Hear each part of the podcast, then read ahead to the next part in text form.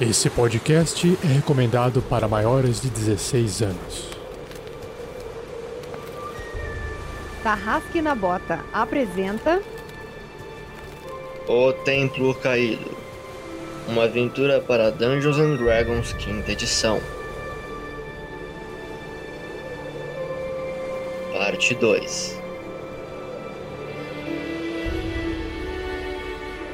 Olá galera, aqui é o Guga Zatoni jogando com o Beni, a morsa monge salmólatra usuária do Karatê Tritão. E se preparem, inimigos, porque não há nada que eu não possa esmagar com meu punho esmagador de salmões. Oi pessoal, eu sou o Beber, ah, eu não sei o que eu tô fazendo aqui, eu tenho só 12 anos. E o Caraca é um sujeito meio perdido da vida, não sabe onde a vida os leva, ele só sabe que o lugar onde você vai é o lugar onde você deve estar. Ele comprou aquele livrinho Sabedoria Gandalf para Amadores e decorou no coração dele.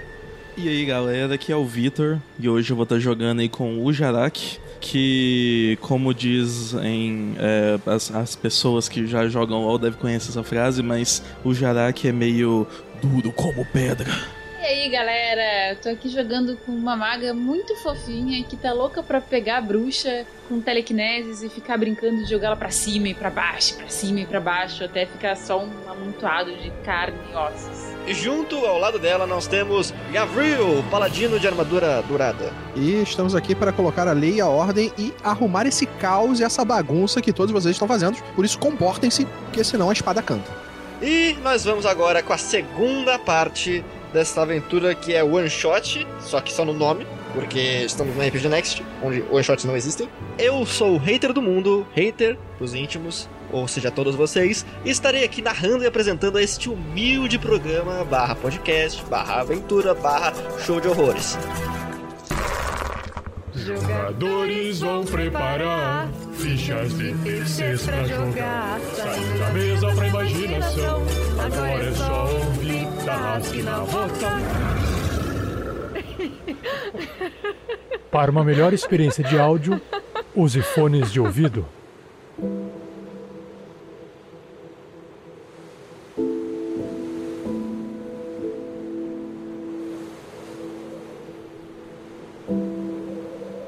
Após uma perseguição na neve, utilizando trenós, nossos heróis conseguem despistar o grandíssimo Yeti Negro, que virou uma morsa por sinal, e conseguem finalmente se alinhar em, em um acampamento improvisado em uma caverna. Entretanto, mal sabiam eles que essa caverna era o lar de uma megera de gelo. Enquanto estavam tentando interrogar seu guia, que parecia ser o alvo do Yeti Negro, nossos heróis são atacados pela megera de gelo e seus lugos de granito. Após uma árdua batalha, finalmente nossos heróis têm tempo para botar seus planos em dia.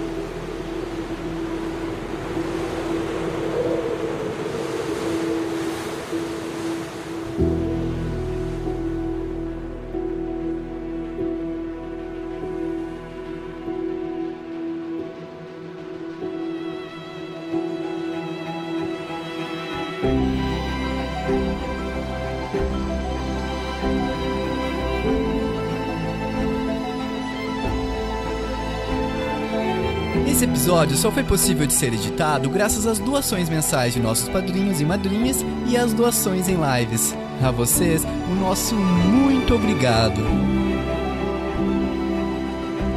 Seja você também um guerreiro uma guerreira do bem. Para saber mais, acesse padrim.com.br barra rpgnext ou picpay.me barra rpgnext.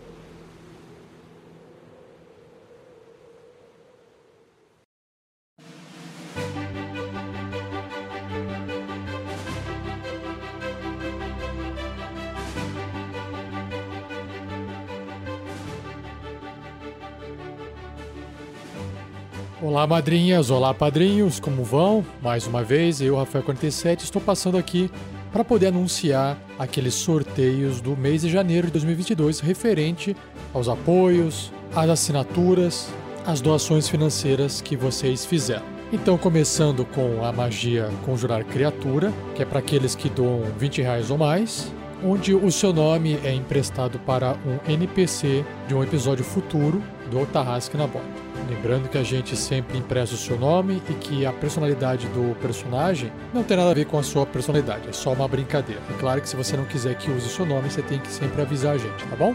Então o sorteado foi José Zipereiro Ferreira. Aê, José! Só aguardar, tá bom? Episódios futuros do Tarrasque na Bota. Próximo sorteio é a magia Animar Objetos, onde o padrinho ou madrinha sorteado pode escolher um item que está sendo carregado por um dos personagens de alguma aventura sendo gravada do Tarrasque na Bota e nomear aquele item, para que o personagem possa se referir àquele item no momento oportuno por esse nome que você inventou. Então, o sorteado foi Heitor Moraes. Aí, Heitor Moraes, parabéns! Próxima recompensa, lembrando que não se trata de um sorteio, mas é destinada para todos aqueles que apoiam um projeto com 100 reais ou mais, chamada de O Grande Ferreiro, que basicamente é uma consultoria envolvendo RPG e assuntos correlatos, tangenciais. Então, até cinco padrinhos ou madrinhas podem participar juntos, porque é um bate-papo que a gente faz. A gente pode ou não, dependendo da conversa que a gente tiver, publicar isso no episódio da Forja. Então eu queria agradecer aqui aos padrinhos que têm direito a essa recompensa. Marcos Alberto da Silva, Cleberson Buzinário e Camille Alvim. Valeu, pessoal. Como sempre, vocês já recebem um e-mail avisando dessa recompensa.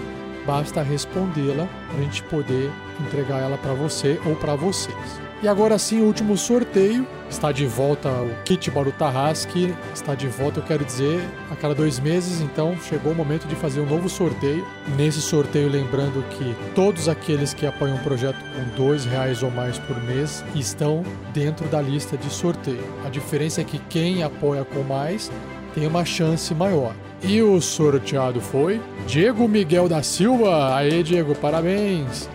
Então fique esperto que já foi enviado um e-mail para você perguntando o que é que você quer, tá bom? Nos falamos por lá.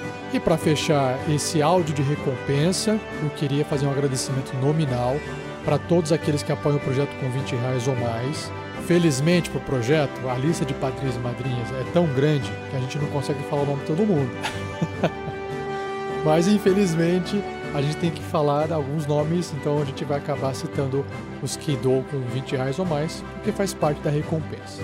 E você já sabe, se o seu nome não for citado aqui, ele está registrado dentro do site do RPG Next. Em cada postagem que a gente faz de podcast, o seu nome está lá aparecendo. Então, um muito obrigado a Diego Simões, Rafael de Castro Machado Homem, Maico Cristiano Wolfert, Christopher Pavan Andrade, Lucas Zingaro de Jesus, Patrick Pereira Lerme, Iomar Mendel Pereira Júnior, Vitor Carvalho, Gustavo Bernardo, Vitor Castro de Araújo, André Bertocco, André Licastro, Gabriel Cesário Gomes, Thiago Kesley, Guilherme Sansoni, Patrick Butchman, Rodrigo Queijo Ferreira da Silva, Enzo Polignano, Fabrício Guzon, Lúcio Márcio Soares Couto, Júlio da Silva Godóis, William Yamashita, Rafael Cavalaro, Vinícius Halbert, William Lugli, Sérgio Morbiolo, Lohan Negres Ronchi, Vitor Adriel Todescato Kerler, Heitor Moraes, Eduardo Antônio de Luciana Lisboa, Alessio Sartorelli, José. Pereira Ferreira, Rafael Pieper, Tiago Ladeira Gaião, Michel Nantes, Christopher Marques, Marcos Alberto da Silva, Cleberson Buzinaro e Camille Alvim. E também aos novos padrinhos e madrinhas que entraram ou aqueles que fizeram algum ajuste. Um muito obrigado a Felipe Pinheiro e ao Lucas, que não deixou sobrenome. Só está escrito Lucas. Lucas, complete o seu nome, beleza? Esses dois vieram pelo Padrim e o pessoal do PicPay temos Daniel Cardoso, Edmar Júnior, Danilo de Souza Costa, Igor do Nascimento Paulino, Felipe Pou e Samuel Machado. Aí, uma salva de palmas. Valeu, pessoal! E queria reforçar aqui também o um agradecimento ao pessoal que também assina o nosso canal no YouTube, ao Gamercase, Yuri Ferreira e Rafael Esquerdo. Valeu pessoal por mais um mês apoio no projeto.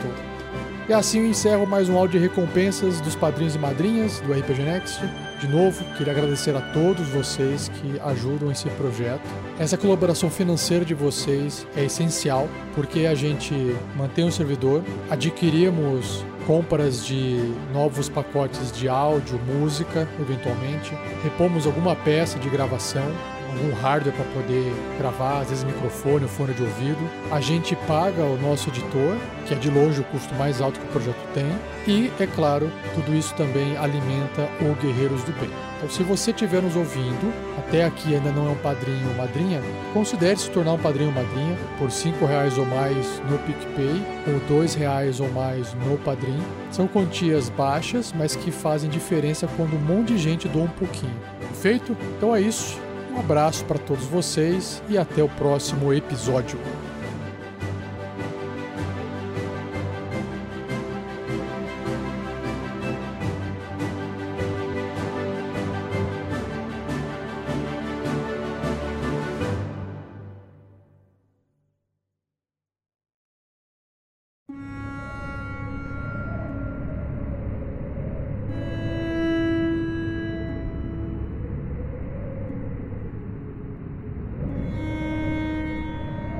Passagem escura tem um metro e meio de largura e vira para a esquerda em uma leve inclinação para cima por volta de 9 metros. Um brilho leve pode ser visto emanando da passagem à esquerda, mas nenhuma fonte de luz é visível. Essa passagem provavelmente era uma estratégia, porque você sabe, você percebe que você faria um barulho, muito barulho na caverna se você tivesse que, é, caído e quebrado a, a perna no, na armadilha. Então, provavelmente, esse, essa passagem era, é para emboscar a presa junto com os lobos de gelo, né? Um lobo, os lobos de gelo ficariam de um lado e a megela pegaria as pessoas por trás, né? ou, ou o contrário.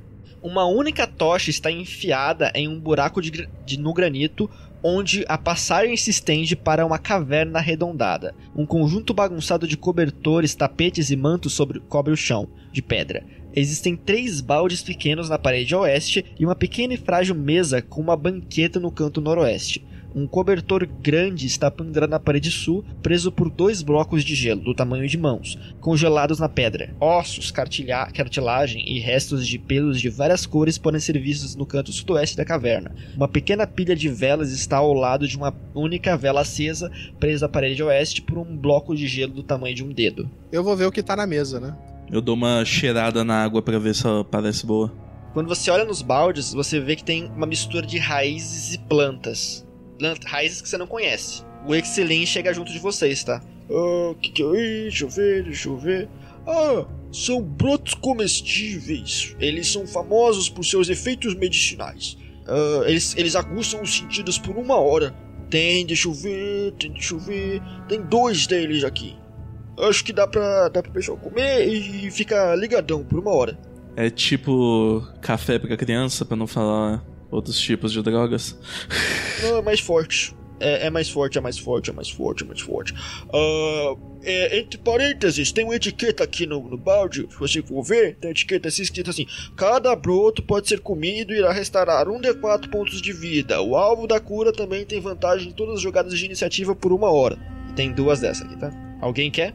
Ah, eu pego uma e como o Gravel achou, o Arajak achou, eu deixo o Arajak pegar outra. Eu dou uma cheirada para ver se é isso mesmo que o cara disse ou se ele tá enganando a gente de novo.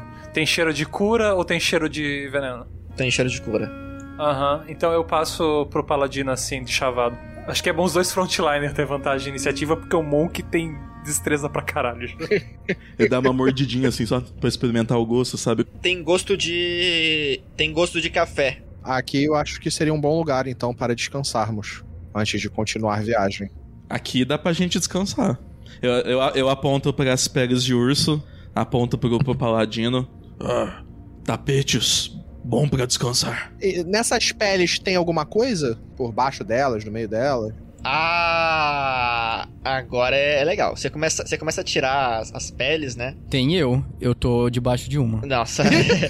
é, vocês, ao retirarem os cobertores esfarrapados, encontram um buraco no chão contendo três tipos de itens estranhos. Um sino quebrado com arranhões na sua superfície, uma bolsa pequena de couro, vocês têm, ah, parece que ela tem alguma coisa dentro dela, mas você tem que abrir, e dois frascos estranhos de um líquido azul. Eu, eu tiro os itens do buraco e cubro de novo ele. Você, quer, você vai abrir o que, que tem no, no- na bolsinha, ô Gabriel? Sim. Tem uma joia, tá? Uma- do tamanho de um punho, que a Helna reconhece como uma opala de gelo. Ela poderia ser vendida, a Helna sabe, por 150 peças de ouro normalmente. Só ela. Ou a um mago, ela poderia ser vendida por 250 para que ele adornasse um cajado. Que ela serve como item pra foco arcana. E as poções, elas parecem mágicas? Não sei, você tem que, fazer, teria que gas- que gastar um tempo fazendo uma. Eu uma- posso fazer 10 minutos. Como é que você interpreta esse ritual? Hum, eu passo. Eu coloco todos os itens que eu tenho que identificar pertinho, assim, na frente um do outro. E aí eu pego um pozinho de pirlim pimpim e eu vou colocando ali na forma dos. De, de letras, em dracônico e tal. E aí depois que já tá tudo feito ali, aí eu é, faço um gesto com as mãos e aí eu acendo aquilo e aí fica aquele círculo brilhando assim azul. E aí eu consigo enxergar os itens e, é, e saber o que eles fazem. Tu tá, tipo, fazendo isso, e aí você percebe uma coisa. Mas antes disso, Benny, você que tava perto, eu imagino que você deve ter voltado a dormir com o seu cobertor. Você pegou um cobertor vermelho, meio esfarrapado. Cara, quando você colocou ele, ele te aqueceu mais do que todos os outros. É como se você não tivesse nem perto do frio. E você tá, tá dormidinho, aquecida naquilo. E, Helna, quando você usa esse, esse negócio, esse cobertor, um pedaço desse cobertor vai pra área, tava na área que você usou. Então você identifica ele também. O que você, o que, que você identifica? Você identifica que os dois frascos azuis são poções de resistência ao frio. E você identifica o manto vermelho que o, que o Benny tá se, tá se aquecendo como um manto do, de calor. A noite passa sem mais problemas, e no dia seguinte a tempestade tá um pouco mais baixa, e vocês começam a, a se preparar pra sair, tá? O, o Exilin fala que falta é, só mais um dia de viagem, né? Vocês, vocês viajam, dormem mais uma noite, e no dia seguinte vocês já estão perto do, do tempo. E finalmente vocês montam acampamento. Durante esse acampamento, a, né, a, te- a tempestade parece estar começando a piorar de novo, mas não chegou a, piorar tanto quanto da última vez, né? É, e o Ixlin ele faz uma fogueira enquanto vocês comem. Nessa fogueira, ele resolve contar a história do templo. Vai que tem alguém que não sabe, ou assim. Conta a história completa do templo. Que eu acho que só o Gavril sabe a história completa.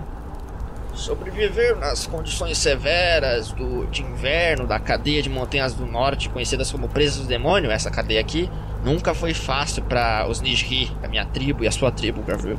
Ah, ah, nós somos uma comunidade antiga de caçadores meio-elfo. Grande parte do nosso folclore é. Bem, a gente ensina as coisas, tipo, que comida é, é- não é segura, que comida é segura para as crianças, né? Mas tem uma história que. que é- é- acho que todo mundo da nossa vida conhece.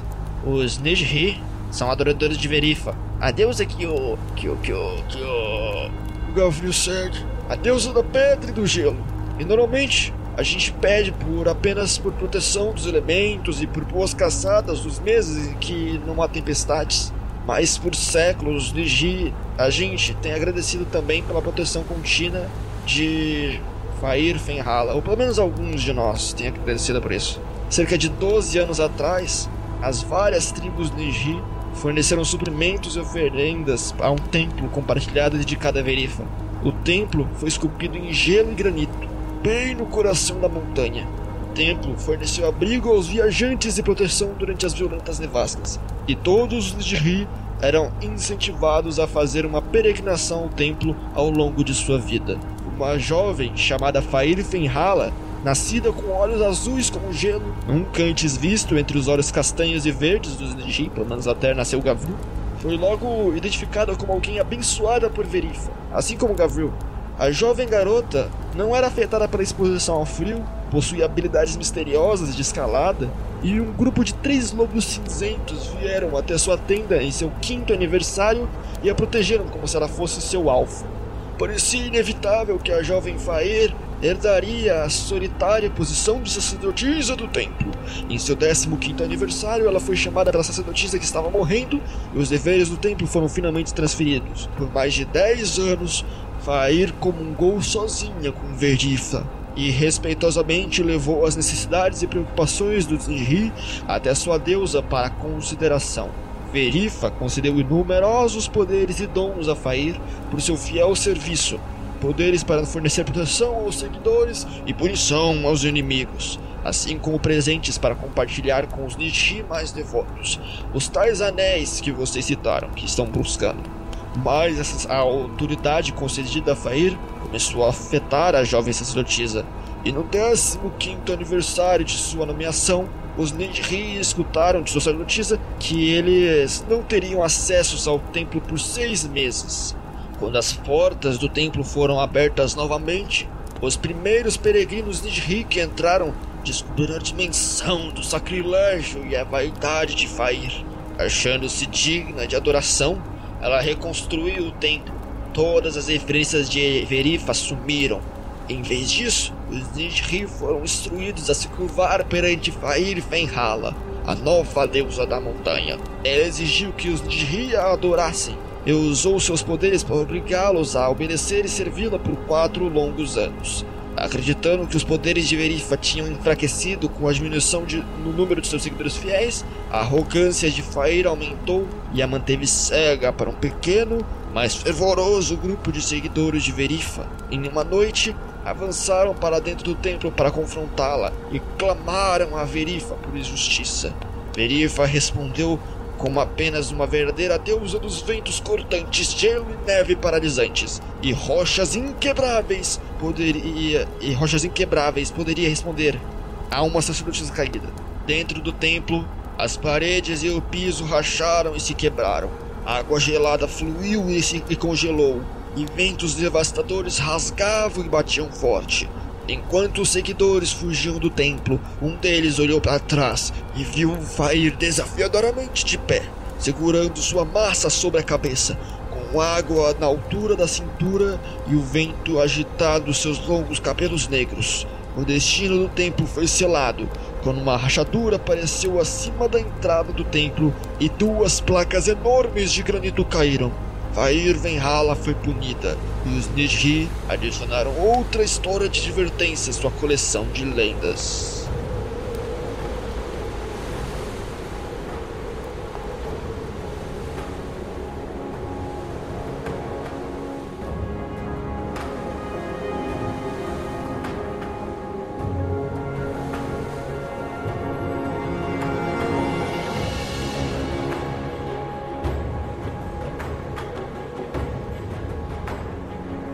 Vocês montam as tendas do, de vocês próximas da entrada do templo. É possível enxergar a entrada do templo já. Só que a, a tempestade está tão grande que o Excellence sugeriu vocês fizerem essa tenda antes para vocês poderem ir acordados e descansados para esse tempo. Vocês podem descrever um sonho que vocês tiveram que tem a ver com o passado de vocês? Eu lembro, eu começo a sonhar, a ter visões do passado, do momento em que eu fui encontrado. Eu estava caído no meio de um campo aberto, nas, no topo das montanhas, gelo à minha volta, e esse gelo estava completamente manchado de sangue. Próximo a mim haviam vários corpos de outros Azimar, de demônios, e havia uma presença estranha, uma presença que iluminava aquela área quando um grupo da vila se aproximou e encontrou tudo isso. Eu não devia ter mais do que seis meses de vida. Um Azimário era bem. Ainda era um bebê. Mas eu consigo ter essa lembrança. Eu lembro praticamente de todos os momentos da minha vida, desde até antes do meu nascimento. E ali foi muito marcante, porque foi o momento em que eu vi tudo que eu conhecia até ali ser destruído e renascer. Renascer naquela vila mais simples, sem tanto conflito. Viver uma vida devotada a ajudar aos outros, para que aquilo que eu tinha vivido nunca tivesse acontecido. E nesse sonho eu tô sendo carregado, vendo a vila se distanciando de cima, uma luz radiante emanando, mas sempre nesse momento névoas se aproximam, cobrindo tudo. Uma tempestade, uma nevasca, algo que escurece e parece trazer o caos. Na minha vida eu nunca tinha vivido isso, mas eu sempre sonho com esse momento em que o caos e a destruição vão vir através de uma grande tempestade negra. É, a, pra mim, todo gnomo é muito faceiro, muito contente, muito feliz. Então, a minha gnoma tem lembranças muito felizes. Então, ela sonha com a vez que ela conseguiu. É, ela é tinker, né? Tipo, sei lá, é, a engenhoqueira. Então, ela. bugigangueira. ela sonha, ela lembra da primeira vez que ela conseguiu fazer uma engenhoca que caminhava e tocava uma musiquinha e ela passou isso, ela era bem pequena, ela era criança. E então a felicidade dela era passear com aquele bagulhinho que parecia um passarinho e ficava caminhando atrás dela e ela conseguiu fazer um encantamento muito simples para ele também ficar falando coisas engraçadas. Então ela lembra desse momento.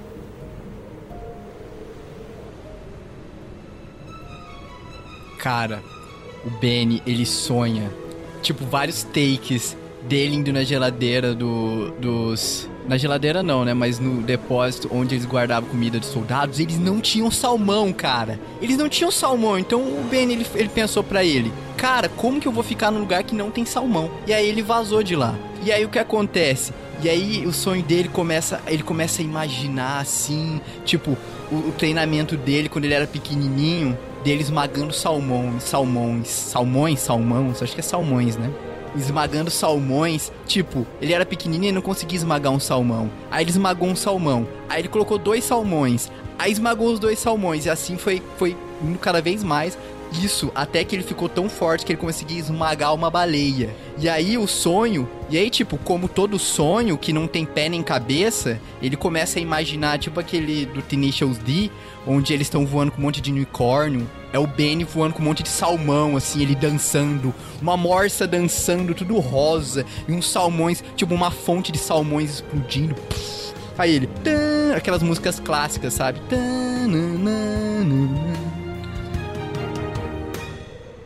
Talvez é por conta do frio lá fora, mas eu lembro uma vez que eu fiz parte de. Memórias vem de uma vez que eu era parte de outra trupe e nós tentávamos passar por uma passagem fria das montanhas. Quando os gigantes começaram a nos atacar, nós nos vimos obrigados a dar a volta e ir pelas minas. Meus quatro halflings companheiros, dois humanos, um elfo, um anão e eu. Nós entramos pelas minas eu falo, nossa, eu não tenho memória desse lugar. Aí o anão fala, você nunca lembra de nada, cara. A gente ri e a gente vai tomar uma cerveja. O Jarak ele sonha com uma lembrança que ele tem é, de uma certa vez quando ele saiu da vila dele, da, da, da do, do, povo né, de origem dele, ele vivia com outros gorifs. Um dia saiu, viu uma vila dos humanos, achou que seria uma boa ideia é, se aproximar. E quando ele se aproximou, foi toda aquela história do, do monstro, sabe? De, de Frankenstein. É, ele chegou e a galera começou a expulsar ele e tal. E aí ele foi embora. E eu acordo no sonho quando eu estou sendo expulso da vila.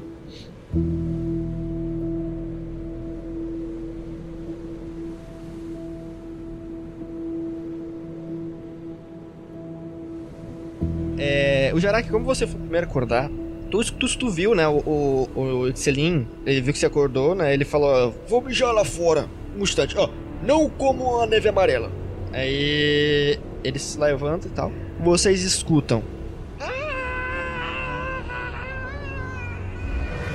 Rapaz. É, acho que ele morreu. O Yeti voltou. A morsa, né? Vocês saem das tendas a tempo de ver o Yeti com um Ixelin numa das mãos escalando a montanha longe pra caralho. Quando, e vocês veem no topo, quando ele, quando ele chega, quando ele chega lá, lá em cima da montanha, com a luz da lua, tipo, entre eles, fazendo, quase eles virando a silhueta, ele pega o Ixilin no, no, no, no, olho, tipo, um olhando pro outro, um olhar de ódio, ele pega o Ixilin e taca de cima da montanha, pro outro lado da montanha. E ele segue pra esse lado. Uau, eu tava sonhando justamente com isso. Será que você causou isso? Talvez. Pelo menos no RPG tem karma. Ixilin se foi e a tempestade está aumentando. Seus trenós estão começando a ser empurrados ou virados pelos fortes ventos. Uma das tendas que vocês não estão usando foi simplesmente levada embora. A temperatura está caindo novamente e ainda faltam 6 horas para nascer o sol. O templo parece ser o único santuário, através da abertura agora visível entre duas placas. Vocês podem ver o túnel que se curva bruscamente para a direita. Vamos, temos que sair rápido dessa tempestade. É. Sim. Ah, eu só fico triste pela picareta, eu acho que valia a pena voltar. É, ele tava com a picareta ou ela tá aqui? Porque ele.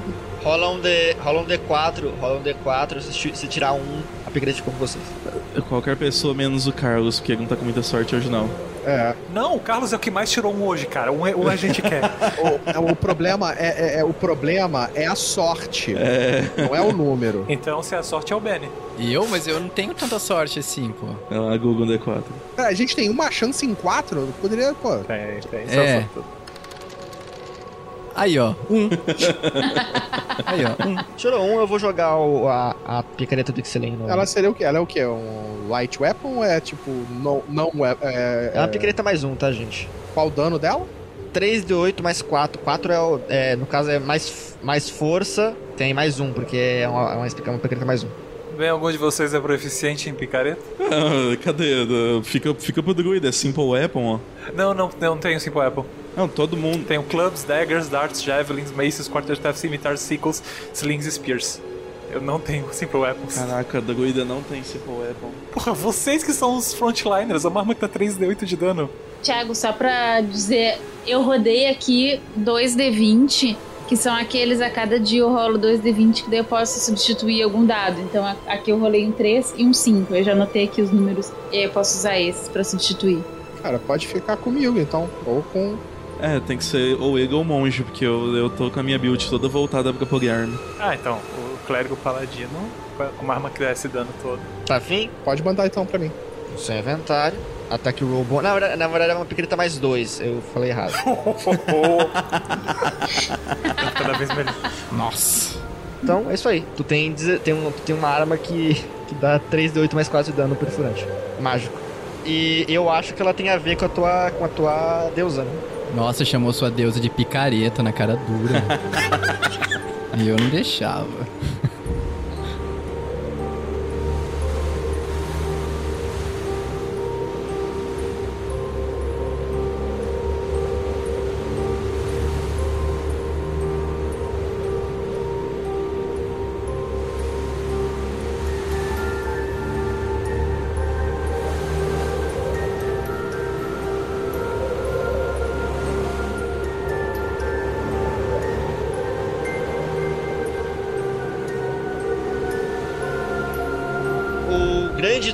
Se curva e se estreita, diminuindo a agitação do vento e da, e da neve, levando vocês para uma grande câmara. Ela foi esculpida no granito e se alarga para o norte e o sul, estreitando-se para o leste, onde uma série de degraus esculpidos na pedra levam para cima até uma porta gigante de madeira coberta de gelo. Ao norte, onde o teto tem rachaduras para ventilação, oito pequenas fogueiras cercadas por pequenos bancos de pedra podem ser vistas. Estantes de ferro que com lenha apodrecida também estão na parede norte. Ao sul, os restos de nove tendas podem ser vistos, rasgadas e quebradas. Um único trenó vazio está encostado na parede sudoeste. Mas claramente o... coisas deixadas por outros aventureiros, né? Isso aqui. E tá há muito tempo abandonado, né? E aqui tem coisa de gelo. Coisas de gelo impedindo a entrada? Tá congelada a entrada?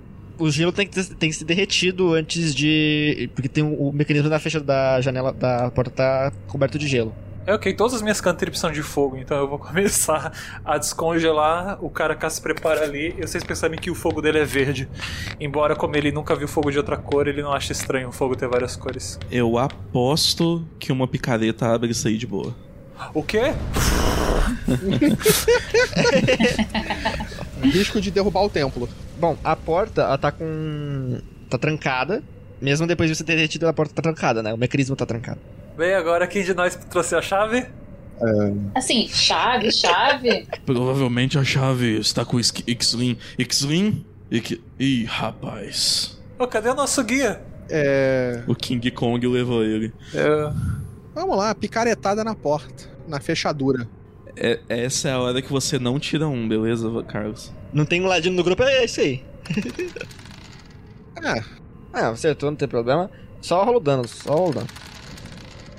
Cara, vocês traçarem a porta numa picaretada só. Como é que foi? O personagem do Beber. Alguém tem a chave aí, pá! Aí abre a porta.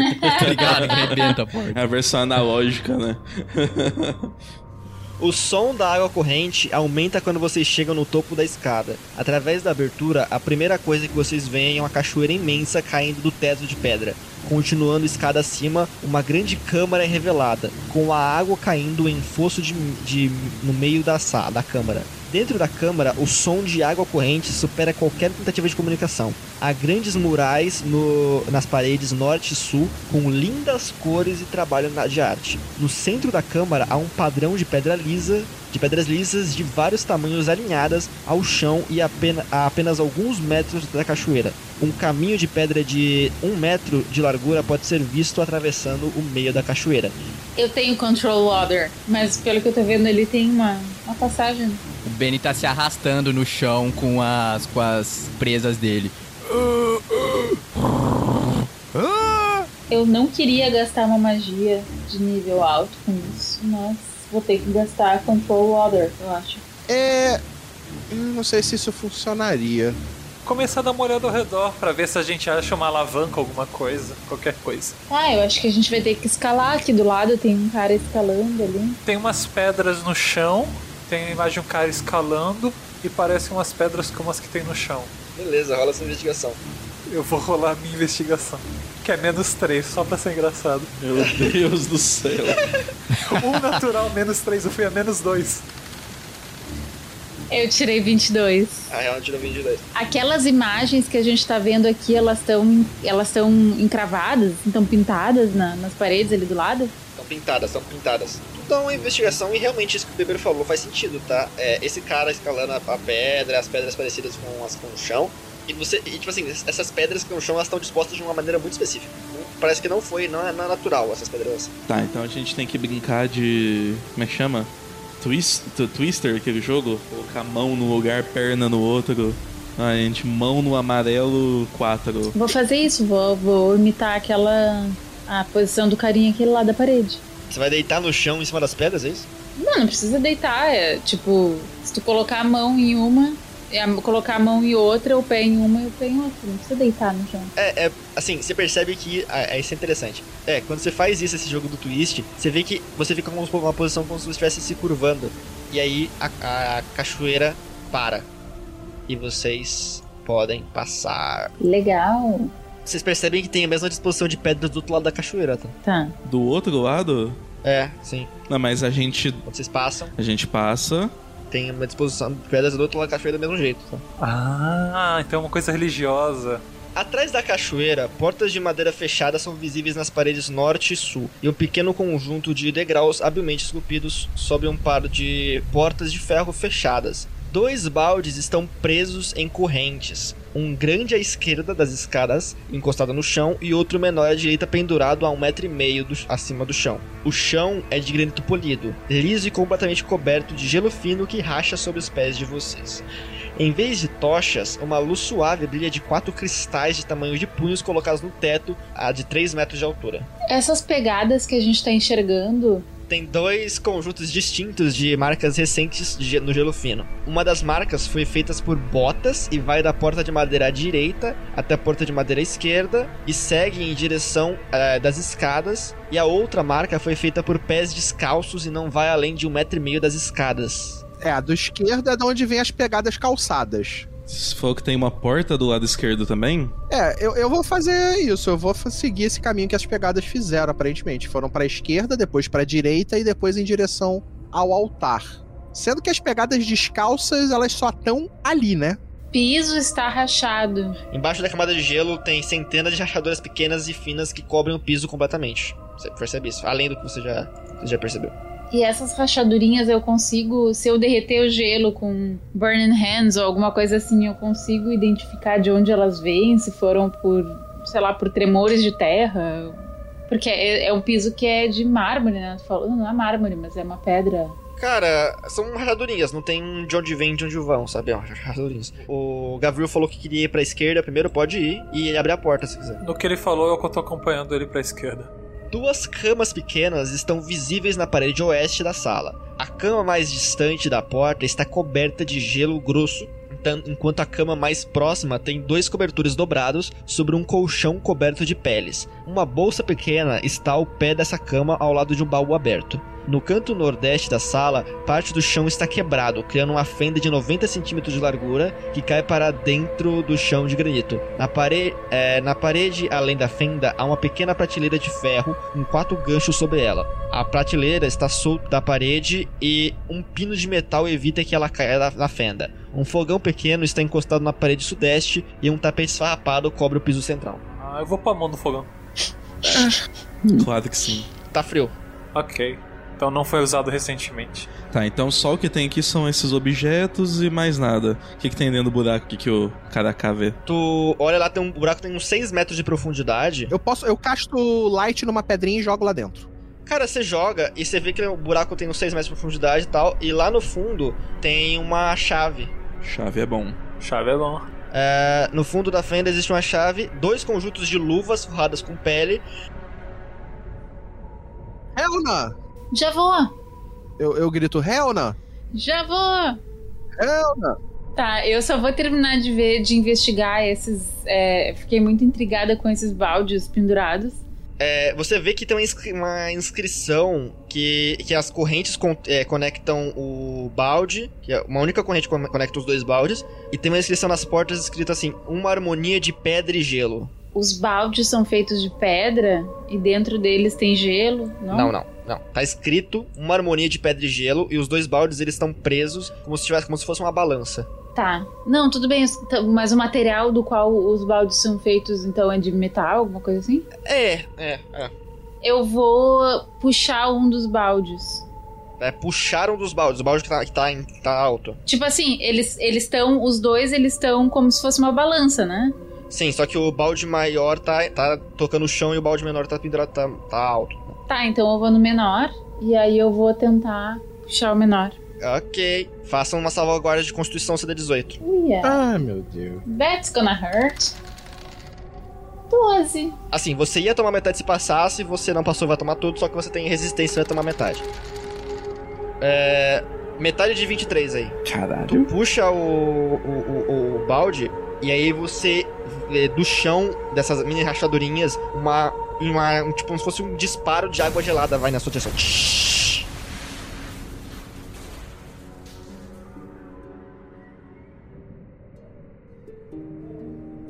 Lá dentro da sala, eu olho pro Benny. Benny, você escala paredes, né? Eu te vi fazendo isso no- na luta com a megera. Sim, eu escalo paredes, mas também jogo de buracos gigantescos. Tem, tem os itens lá embaixo, você pegaria pra gente? E pra já. E aí o, o, o Benny sai correndo assim. Morte aranhas! Começa a correr em, ao redor da, do buraco, assim, na parede. Meu Deus. Eu não vou nem, eu não vou nem pedir teste porque você, você anda por superfícies verticais, então eu não preciso falar nada. De lá embaixo você vê uma chave de ferro, dois conjuntos de luvas forradas com pele e dois pares de gancho para botas. Cada par de. Você sabe assim, esse, esse aqui é conhecimento comum. Cada par de ganchos para botas pode ser acoplado em um par de botas e remove qualquer penalidade de movimentação para andar ou correr no gelo. O, o Benny, ele tá correndo assim. Olha só, sem as mãos. Ele começa a correr. Olha só, sem os pés. Oh, oh. Benny, eu vi que tinha uma chave ali embaixo. Traz pra gente, pra gente abrir a porta lá que ficou fechada. Aí o Benny, ele pega a chave, aí ele sai correndo também. Chega assim, aqui está a chave. Aí ele, aí ele aproxima assim do seu, do sua orelha. Você tá me devendo um salmão. É, eu, eu entrego pro Paladino. Tá, nesse ínterim a maga chegou toda molhada e com frio e xingando.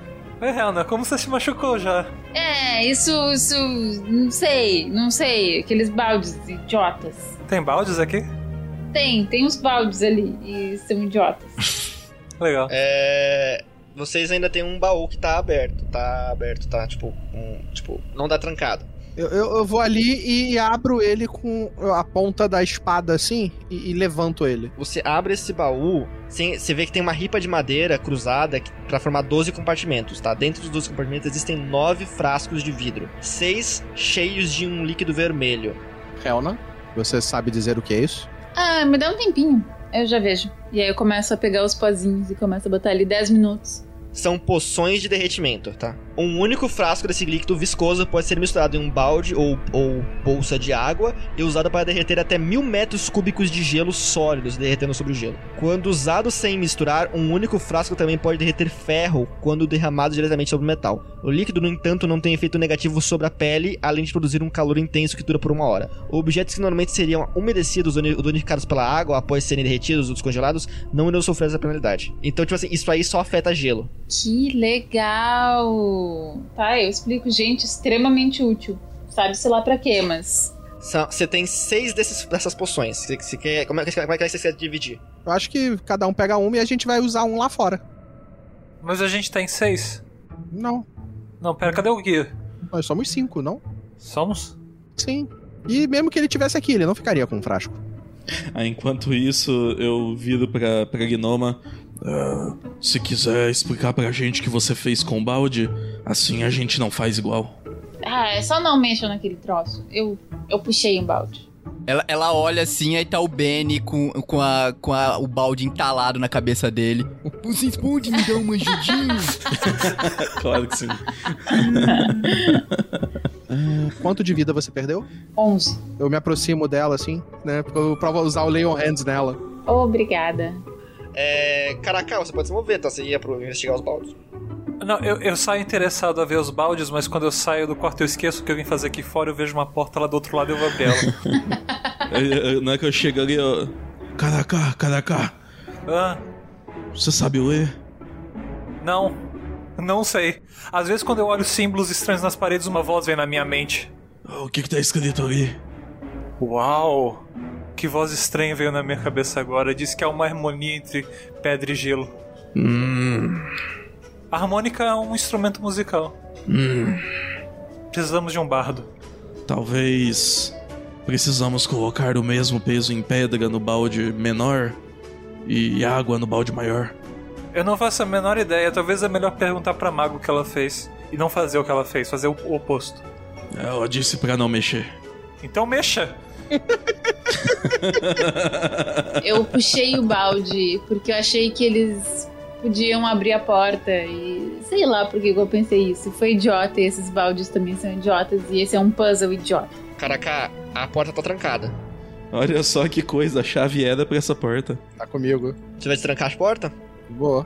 É, o que parece ter sido uma humilde biblioteca agora está coberto por uma camada grossa de gelo. Um conjunto de pegadas de botas se estende até uma estante de livros na parede leste e então sai da sala. Uma pequena porção de gelo foi arrastada para fora da estante, onde aparentemente um livro foi removido entre dois volumes com capas de couro congeladas. Uma mesa e uma cadeira foram colocadas próximas à parede sul e uma segunda estante de livros permanece na parede oeste. A mesa está coberta de gelo e ao lado está uma cadeira com duas pernas quebradas. É, e vocês lembram? Vocês lembram que a missão de vocês era recuperar os livros dessa biblioteca, né? O nobre contratou vocês por isso. Ah, então é só a gente pegar e ir embora? Esse livro aí que tava faltando, é tipo assim, olha pros dois livros que estão ali, são sobre o quê? Ah, eles estão congelados, tá? Tem uma parte da biblioteca que tá congelada. Vocês têm que descongelar o gelo de alguma forma. Mas dá pra ler o que, que tá escrito ali na coisa do livro? A, a- a gente não conseguiu uma poção que faz exatamente isso. As poções. É, é verdade. A, po- a nossa poção, a gente pegou uma poção exatamente pra isso. Eu uso uma porque eu tava com uma extra. Então você mistura essa poção com água, joga na, na prateleira e derrete todo o gelo que tava aí. E vamos lá. Só um frasco se for necessário, tá? A gente gasta o frasco inteiro, mesmo diluindo. Um frasco inteiro, mas um frasco inteiro demora menos de 15 minutos. Revelando o número de livros intactos que pode ter valor para o colecionador. Tem 42 livros no total, 32 que valem 2 de 10 peças, peças de ouro cada, né? Você vai ter que rolar pra saber isso, para um colecionador de livro, antigo, ou seja, o cara vai te pagar isso. E se vocês estão fazendo uma, uma- uma pesquisa nessa estante de livros, né? Vocês descobrem 7 livros de história sobre as presas do demônio, os Nidhi e Vegeta, cada um valendo 100 peças de ouro pros Nidhi, assim como um caderno pequeno escrito à mão, descrevendo os benefícios dos anéis de encantamento de Rapnur. Que é os anéis que o, o, o nobre falou que vocês podiam ficar como recompensa, além do ouro. O caderno tem esboços de quatro anéis diferentes, cada um com gravações únicas, mas todos possuindo um V ornamentado esculpido no topo. Ele falou alguma coisa sobre caderno? Esse caderno ele não falou nada. É, faça um teste de sabedoria, percepção, é, e Gavril. 20 não natural.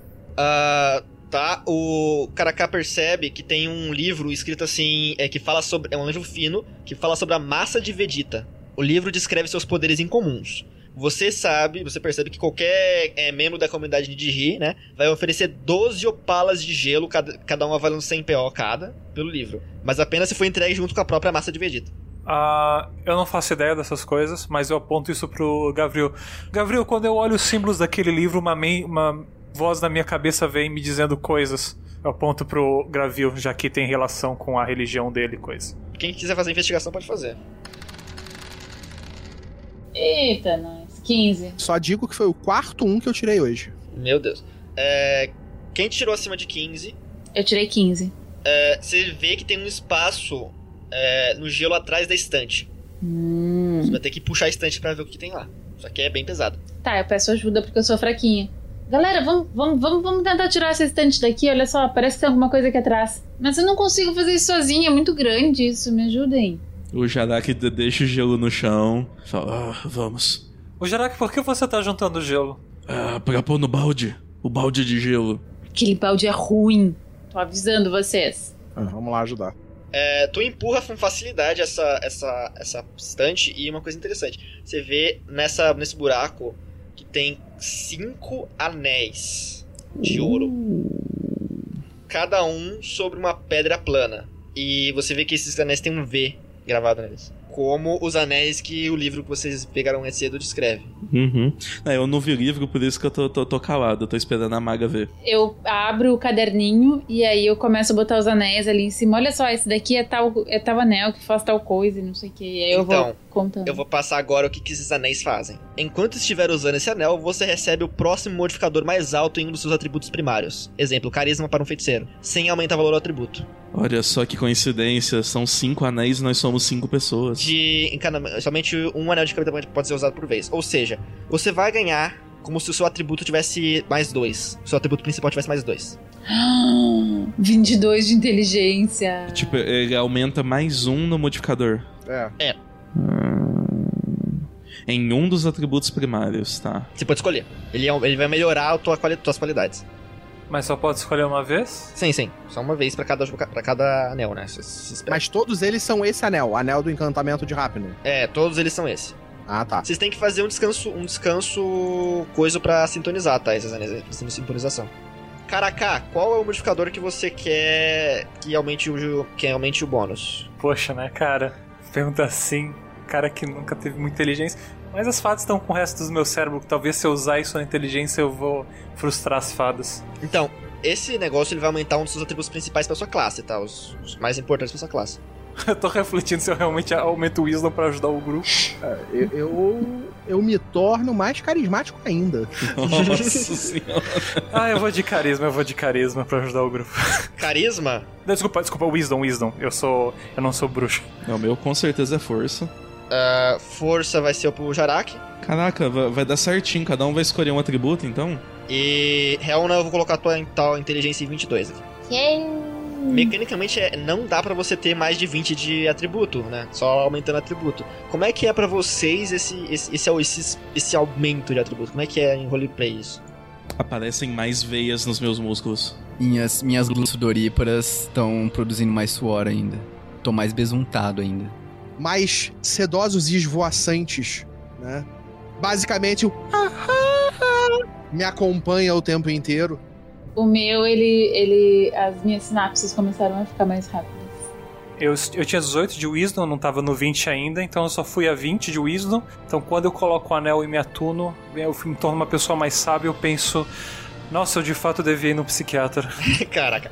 É, Uma coisa, esqueci de fazer, esqueci de falar sobre isso. Quando vocês estavam na, na sala, na sala de descanso ali com as camas, tinha uma, uma bolsa em cima da, da cama, né? Tem um pergaminho em branco com evidências de uma magia de ressurreição. Tem algumas cinzas e fragmentos de uma pedra preciosa triturada. E o Gabriel reconhece que foi usado recentemente. Eita, nós. Tá. Então alguém já ressuscitou alguém aqui. Não, né, Nessa uma hora eu, que- eu levei o gelo pro balde maior. Pois bem, você que tava colocando. As, você colocou gelo numa- num balde e colocou pedra no outro, né? Isso. Eu quero pôr mais ou menos o mesmo peso, que o é, é- é tipo uma balança, né? Então eu vou sair cortando gelinho e, e pedrinha até deixar os dois na mesma altura.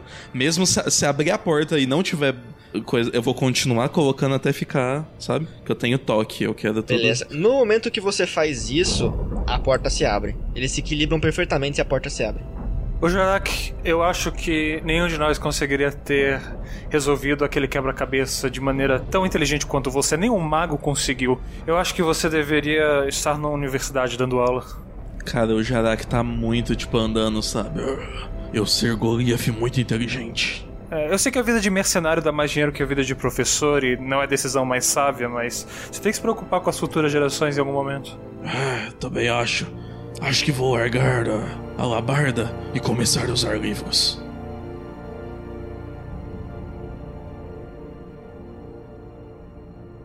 No final da escada está uma vasta caverna com gelo cobrindo as paredes e o teto. A escada continua em um bloco sólido de gelo que se estende até as paredes e forma um lago congelado de um metro e meio de profundidade. No fundo da caverna, o telhado angular de um templo pequeno é visível, com colunas nos quatro cantos que desaparecem dentro do gelo sólido.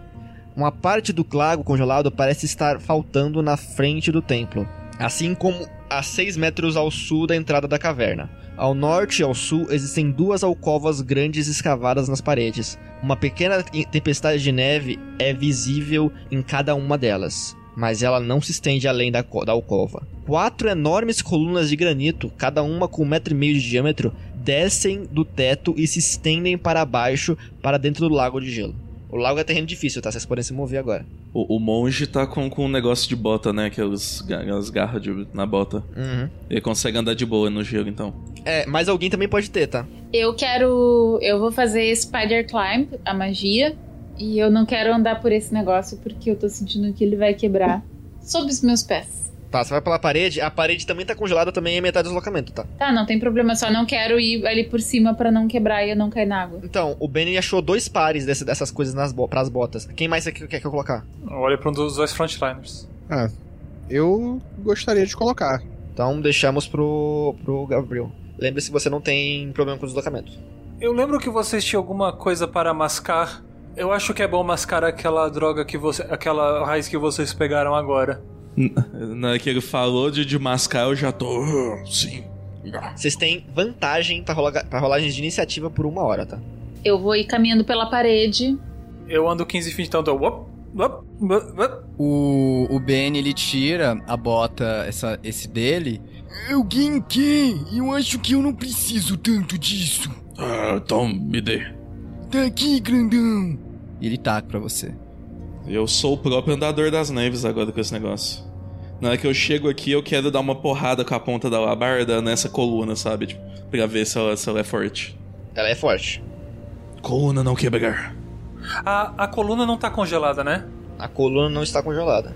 Eu aviso isso pra. É, na coluna deve ser mais fácil de andar porque ela não está congelada. Eu vou andar aqui junto também. É, no momento em que o Gabriel avança para o meio dessas duas alcovas, você vê que dessas alcovas a, a tempestade de neve ela vai se juntando, se juntando, se juntando até formar uma forma humanoide. Que bom momento, hein, pra comer os brotos comestíveis. E vamos rolar a iniciativa. Deus, vai, vamos atacar sem a gente nem conversar. É, o meu ficou 22. 20, 21, desculpa, 21. O meu ficou 16. A minha foi 14. 9 de iniciativa. Uma agitação de ventos fortes e temperaturas congelantes é o que se encontra qualquer criatura desafortunada presa dentro desses elementais de neve. Mas, para aqueles dois que mascaram as, as, as raízes, agora estão com o cérebro tinindo, ficaram bem mais ágeis e podem começar o combate. Ah, caraca. Oi! Você conhece esse bicho de neve aí? Não, não, não fomos apresentados ainda. Eu acho que esse aqui se chama vento e aquele outro ali ventania. Vento e ventania. Quem do que vento não gosta? Quem é o primeiro na iniciativa é o Gavril. Então, vamos começar já fazendo a coisa combada. Com, com. Um de nós. Um de nós. Puxo Branding Smite junto com Divine Smite e vou bater. Vamos lá, primeira porrada. Ah, o golem de neve? 19 acerta? O golem não, o elemental de neve? Acerta. Isso aí é dano perfurante, né? Uh, perfurante. Mas é mágico, né? Porque a picareta é mais dois. É, porque ela é picareta é mais dois. Então, você percebe que a sua picareta afunda na neve, mesmo sendo mágica. Hum. Dá dano, mas não vai dar dano- todo o dano. Ela- A criatura tem resistência a dano perfurante, cortante e de contusão. Mesmo danos mágicos. Aí ferrou, né? Eu vou sentar aqui e olhar a, a parede. Você não tem dano mágico? Beleza, mas o Divine Smite e o Branding Smite ele vai tomar full, porque não são. são Sim, pode rolar os danos, pode rolar os danos. Então, dá o- você deu o dano do Branding Smite. Eu dei do Branding, tô dando dano do Divine, e agora eu vou dar o dano da arma. Beleza, rola o dano da arma. Beleza, agora eu vou pro segundo ataque. Ataque com a picareta, Cara, mais nove de acerto é muita coisa. acertei. Então, vamos somar o dano. Você já Esse somou? aqui é o dano perfurante, perfurante, dano perfurante é metade. E o dano é, divino é total. Você percebe que você tirou muito, muita, muito, muita, muita parte dessa neve que tá construindo essa criatura. É só isso, é só isso. Só isso. Só isso, Carlos. Vitor, ou no caso, o, é, o Jarak. Cara, eu vou fazer o seguinte: eu vou ir pro outro aqui. Só que, no lugar de atacar, eu vou pegar meu, minha poção de derretimento, vou pôr um pouco de água, misturar e vou jogar no elemental. Beleza, pode rolar. É destreza pura. O que? Pra ver se eu acerto? Aham. Ok. 20 não natural. Você não tem, você não tem como, você não tem tempo de misturar com água. Você vai ter que jogar o frasco total. Você joga o frasco, pode descontar do teu inventário e a criatura evapora completamente. Ah, Removida da iniciativa. ok. Eu, eu olho pra, pra Gnoma com cara de. Você viu o que eu fiz? Aí eu já tava, tipo, com, com umas bolinhas que eu uso pra fazer bola de fogo. Fiquei parada, assim, te olhando com uma cara meio de decepção, assim. Um pouquinho de decepção. Guardando as bolinhas de volta. Agora é Gnoma. Vai, Helna. Tem como eu colocar, eu, eu mirar a bola de fogo numa parte bem em cima, a ponto dos seis metros não pegarem o paladino? Não, porque o, o- Se eu não me engano, eu descrevi que o lugar ele tem 3 metros de altura, se não me engano. É uma esfera de 20 pés de raio. É, não, não, o teto não é tão alto assim. É, você pode posicionar de uma forma que não pegue nele. Ah, não, mas, mas é essa a moral da história. Tipo, se for pegar, eu não vou escolher essa magia. É não, então, não pegou, não pega. Pega nele, mas não pega em ninguém. A posição que eu, que eu determinei ali. Ah, bah, que delícia, bem pedido. 23 de dano. Então, deixa ele fazer um teste de. Ah, e só uma coisa pra deixar bem claro, eu botei bem pro teto, que era pra não pro fogo não pegar no gelo, pro gelo não derreter, pros amiguinhos não caírem dentro d'água. Você deixa eu rolar aqui a, a salvaguarda dele. 18, né? DC 18.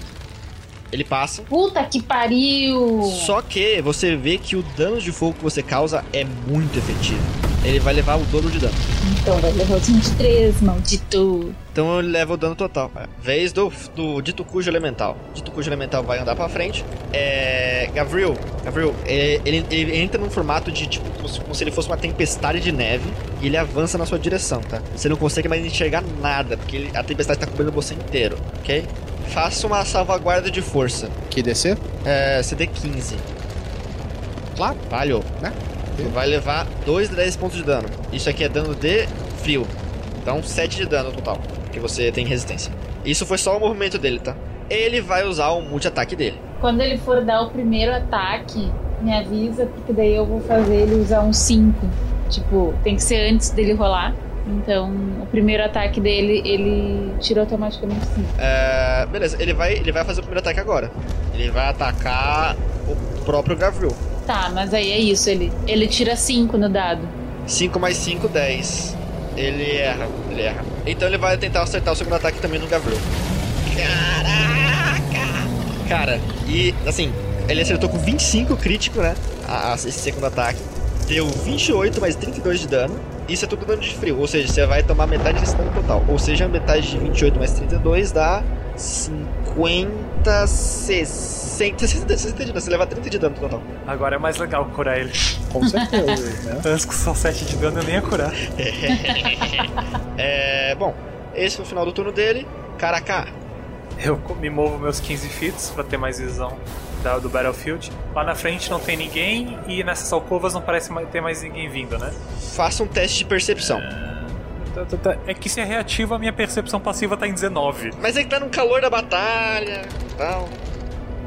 Ah, 20 natural, se é o que o mestre quer. Eu acho que ele percebeu. Como pode, mano? Acelera 12. Eu não faço ideia do que eu tô fazendo, mas eu critei na percepção. Tu olha pro tempo e você vê escondida assim na, na, na, na entrada uma figura humanoide. No templo? No altar. Esse aqui é um templo, né? Esse aqui é um, tem- é um mini templinho.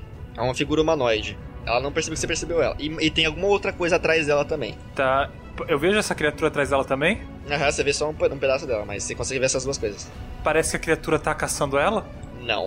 Eu olho pra ela. Rápido, venha pra cá, a gente já está lidando com esses bichos. No momento que ela percebe que você. que vocês. que ela viu. que vocês viram é. Eu tô querendo ajudar ela. Agora é a sua vez ainda, o que você faz? Ok, ah, eu não sei que elas são inimigos ainda, então ah, eu olho pro paladino que tá um pouco machucado e vou curar ele. ah, usando o Balm of the Summer Court, o que pra mim é bônus action e não é um spell. Ele recupera 11 de vida e, quatro- e ganha 4 de vida temporária em cima disso. E é pra ação. Qual é o range de conjurar elemental? 90 feet. Eu tô com medo daquela criatura atrás dela. Eu acho que ela tá prendendo ela. Eu vou conjurar um elemental de fogo. Onde é que você vai conjurar o elemental de fogo? Lá atrás é 90 feet de range essa desgraça. E que elemental você vai conjurar? Eu acho que eu posso escolher. Se eu puder escolher um de fogo. Eu acho que vai ser bom contra a neve. Eu, aí você me dá controle dele, eu tenho ela a iniciativa também. Iniciativa do elemental. Olha, a iniciativa dele é boa. Ah, 5, 6, ele ainda vai agir esse turno. Então eu encerro o meu turno com essas três ações. Essas três sacanagens, né? Não, sacanagem vai ser quando eu perder o controle desse elemental, galera. Aí vai ser legal. Ai, e aí? Deu, ai. E aí, das cores. Tô ansioso pra isso. Tá. É a vez do Zatoni. Ou, no caso, Benny, né? Eu tô com nau de oração. Se eles não querem paz, então terão guerra. E aí eu corro, cara, pra, pra aquela coluna e vou é, e tentar arregaçar o chão com tudo, cara, e abrir um buraco. Porque eu quero entrar debaixo da água. E eu tô atrás da coluna pra eles não me verem. Então, não tem água. Ah, não tem água? É só gelo. Gelo maciço? Gelo maciço. Ah, que pena. Que eu ia ganhar uma grande vantagem estando por baixo do terreno. Como, como que funciona a magia de neblina? Folcloud é uma esfera de 20 feet de range que cobre uma área. É só pra atrapalhar a visão, dá. É. Ela atrapalha a nossa visão também. A gente não consegue, não- a gente não consegue enxergar sobre ela. Se jogar em cima de mim, me ajuda. Mas você não vai ver, né? Ela na frente. Por exemplo, pra mim seria útil, porque se tu me cobrir por ela, as pessoas vão ter que me atacar com desvantagem. E eu tô concentrando a porra de um elemental de fogo. Então na hora que eu vou pra. Eu vou ali pra trás da coluna. Eu vou fechar as- a mão de novo e vou invocar essa neblina, cara. Boa. Pode consumir aí o negócio e conjurar. É, eu só vou. Então, nisso que eu vou invocar a neblina, eu, fa eu falo. Invocar neblina! Ora, ora, se meu demônio do gás oculto! Não é possível, é ele mesmo? Zabzamamote, o demônio do gás oculto? Vocês veem no templo. Agora quem, quem, não, quem não tinha visto antes agora viu. Aquela mulher. Né, quer dizer, o Benny não viu. Não viu porque. E o Benny e a, e a, a Hel não estão vendo porque tem uma neblina no meio. Mas o Gavril e o Jarak estão vendo. Aquela mulher sai do, do, do templo onde onde ela tava, com uma massa na mão. Ela parece uma mulher de cabelos brancos, que já foram pretos um dia, pele branca, é, bem pálida e chifres, no formato de chifres de viado. Ela aparece, ela aparece, é a You Know né? E ela aparece e diz, com os braços levantados: Meu servo Exlim prometeu sacrifícios dignos para meu altar, e aqui estão eles. Uma morte rápida àqueles que se ajoelharem perante sua deusa e implorarem por misericórdia. Louvem Fair Venhala! Seu servo Xlin? Eu, eu olho ao redor procurando o X-Lee, mas eu só vejo escuridão. Se eu não vejo, logo não existe. É, pois bem, É a vez dela. Ela usou um 5 feet pra se mover. Ela não tem um Dispel Magic pra ajudar a gente não a tirar esse, esse fog do meio. Esse fog seria um Darkness? Ele funciona parecido. Uh, ela vai mandar um Dispel Magic mesmo. Uhul. No... Não pode ser. Obrigado. Como é que criou essa fog? Quem que criou isso? O Tritão. Ela deu Dispel, ela tá nos ajudando, cara. Vocês que pensam, a neblina foi num lugar estratégico. Ela, ela tá andando, ela, ela percebe que tipo, ela tava se esquivando desse negócio. Ela, que porcaria, sai da meu caminho. Ela dá um, um- um tapa no ar e a neblina some. Ela pega a massa dela, ela dá um, um soco, um, golpe com a massa no chão, o gelo racha e começa a tremer. Ela pode forçar criaturas até 9 metros dela a, a realizar um teste de saving throw de destreza, CD 15 ou serem derrubados. Você, é, o Jaraki com- é, faz um teste de destreza, a Helena faz um teste de destreza, o Karakar faz um teste de destreza, só o Gavril e o Benny que não precisam. O Jaraki está caído. Cinco. Fom, fom, fom. Os três caíram. É, eu só imaginei aquele vídeo cacetado, os três. Oh, uh! Cara, no que, ela- no que a massa dela toca o chão, o chão embaixo de vocês começa a tremer e um mini terremoto acontece. Vocês caem no gelo. Ela termina o turno dela falando: Venham! Aquele que se ajoelhar terá uma morte rápida e indolor. É só não ajoelhar que ela não mata. É diferente do outro deus lá, que você tem que se ajoelhar e ser penitente. É, ajoelhar e rola. Caraca! É, Mas é, se ajoelha e rola. Indiana Jones provou. Ele usa o Fireform dele automaticamente para criaturas que estão ah, na área dele quando ele entra a primeira vez. Ele toma um D10 de danos de fogo e a criatura pega fogo. então pode rolar um D10 aí. Ah, ela toma um de dano de fogo Isso. Top. e pega fogo. Como é que é pegar fogo? Não sei, é um- uma condição, eu acho. Ele tá pegando fogo. Ah, no turno ele tem que usar uma ação para diminuir o fogo. A criatura toma 5 dano de fogo no começo de cada um dos seus turnos. Então, no começo do turno dela vai tomar um D10 de fogo. E se ela não colocar, não apagar o fogo, ela continua tomando isso nos turnos, a não ser que ela seja imune a isso. Ela levou o dano, tá? Até que bem, começou a derreter um pouco ela. Ok, e ele vai atacar duas vezes. O multi-ataque dele são dois ataques. Então, primeiro ataque para 10. 10 não pega. Segundo ataque pra 20, não natural. 20 pega, 20 pega. Quanto de dano de fogo total? 15. 15 de dano de fogo total? Não, é, eu acho que esse um D10 a mais aí não, não conta, não. É, não, ele, ela tomou só 7 de dano de fogo. O próximo dano é quando começar o turno dela, ela toma mais um D10. Beleza. Ele tem. Ele se movimenta metade ou ele se movimenta normal? É, você pode abrir a ficha dele. Ele tem 50 de movimento, mas é só speed, não é fly nem nada. Não, mas é, é porque não é fly, né? Ele se levita só. Ele não consegue. Ele consegue vo- subir voando? Não, é fly, é fly, é fly, é fly. É fly. É, t- é 30 feet, é 30 feet até ocupar o espaço do outro elemental, ele desce. Caraca, lá dentro deve estar uma, uma, uma suru inacreditável, velho. Despertando um ataque de oportunidade daquela outra criatura. Beleza, ela vai meter um ataque de oportunidade então. Deu 18 pra acertar, 21 bludgeoning e 9 cold. Só que ela, a arma dela, a porrada dela não conta como mágica, então acho que você leva metade do dano de bludgeoning. né? É, então metade do dano de Bludgeoning mais o dano shield cold dá. Então ele toma 19 de dano. E ao acertar, ele a Fireform ativa novamente. ah, porque ela acertou ele com melee attack. E tava 5 feet quando isso aconteceu. Ela toma mais um D10 de dano de fogo. Pra mais 3 de dano de fogo. Beleza. E quando ele chega na zona da outra criatura, ela também toma um D10 de dano. Só que eu acho que aquela lá tem menos. É, tem problemas com o dano, ela toma 8 de fogo. E se ela tem algum problema de fogo, ela toma o dobro. Tá pegando fogo, bicho. A criatura ainda tá viva. Tá viva. Então quando ele se afasta 20 feet, ela tem um ataque de oportunidade. Ela tá focada no, no Gavril aqui, não. Ah, ok, não vai dar mais dano de fogo nela. O maluco na estratégia, tá ligado? Mano. Ó, só digo que isso aí, quando das outras vezes que os caras estavam focados no, no, outro cara, o cara dá ataque de oportunidade quem tava em volta. Sei, sei. Vai, vai nessa, vai nessa. Vai, vai, vai, vai questionar, questiona mais, questiona mais pra você. Já tô vendo o que que acontece. Só 20, 20, 20, já tá acontecendo. Gabriel, metade do deslocamento pra se mover. E você anda metade do deslocamento nesse, nesse lugar. Tu começou o seu, o seu, o seu turno daí, então você toma 2 de 10 de dano de gelo, se não me engano. 12 de dano de gelo. Ou seja, 6 pra você. Uh, beleza, Gabriel, se você já tomou o dano, você pode fazer o que você quiser.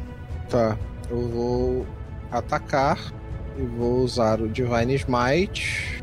Na picareta. Primeiro ataque. Rola o dano, H. E o dano do Divine é só 15. Esse dano ela leva metade. Ah, quanto é que eu me movo? Eu movo 30. Só não passe por dentro do golem, por favor. Essa tocha gigante não entra nela. Só eu ir pra cá. A mulher tá ali, né? Eu ainda tenho um bonus action. Eu vou castar a Spiritual Weapon. É, bota do lado dela. Ela ataca. 16 acerta? Certa. 13 de dano. 13 de dano.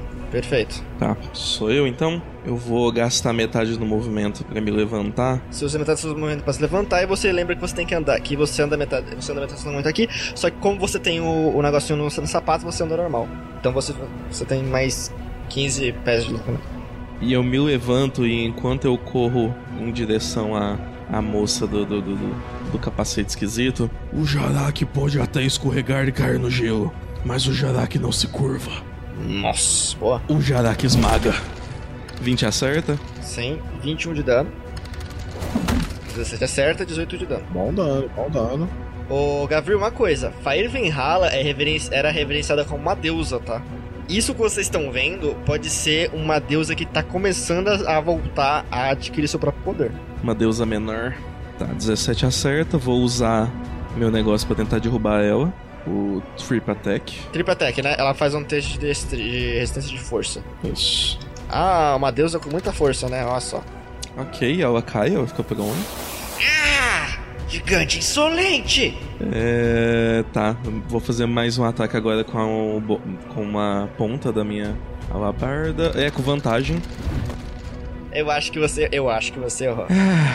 não, não foi muito bom isso, não. É, é foi legal. Cara, 7. 7 é foda.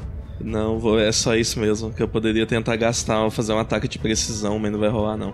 Eu vou usar meu Action Surge. Hum, boa. E dar mais dois ataques. Tirei 2,16 na, na vantagem. Acertou, pode rolar. O dano foi de 25, né? É. É.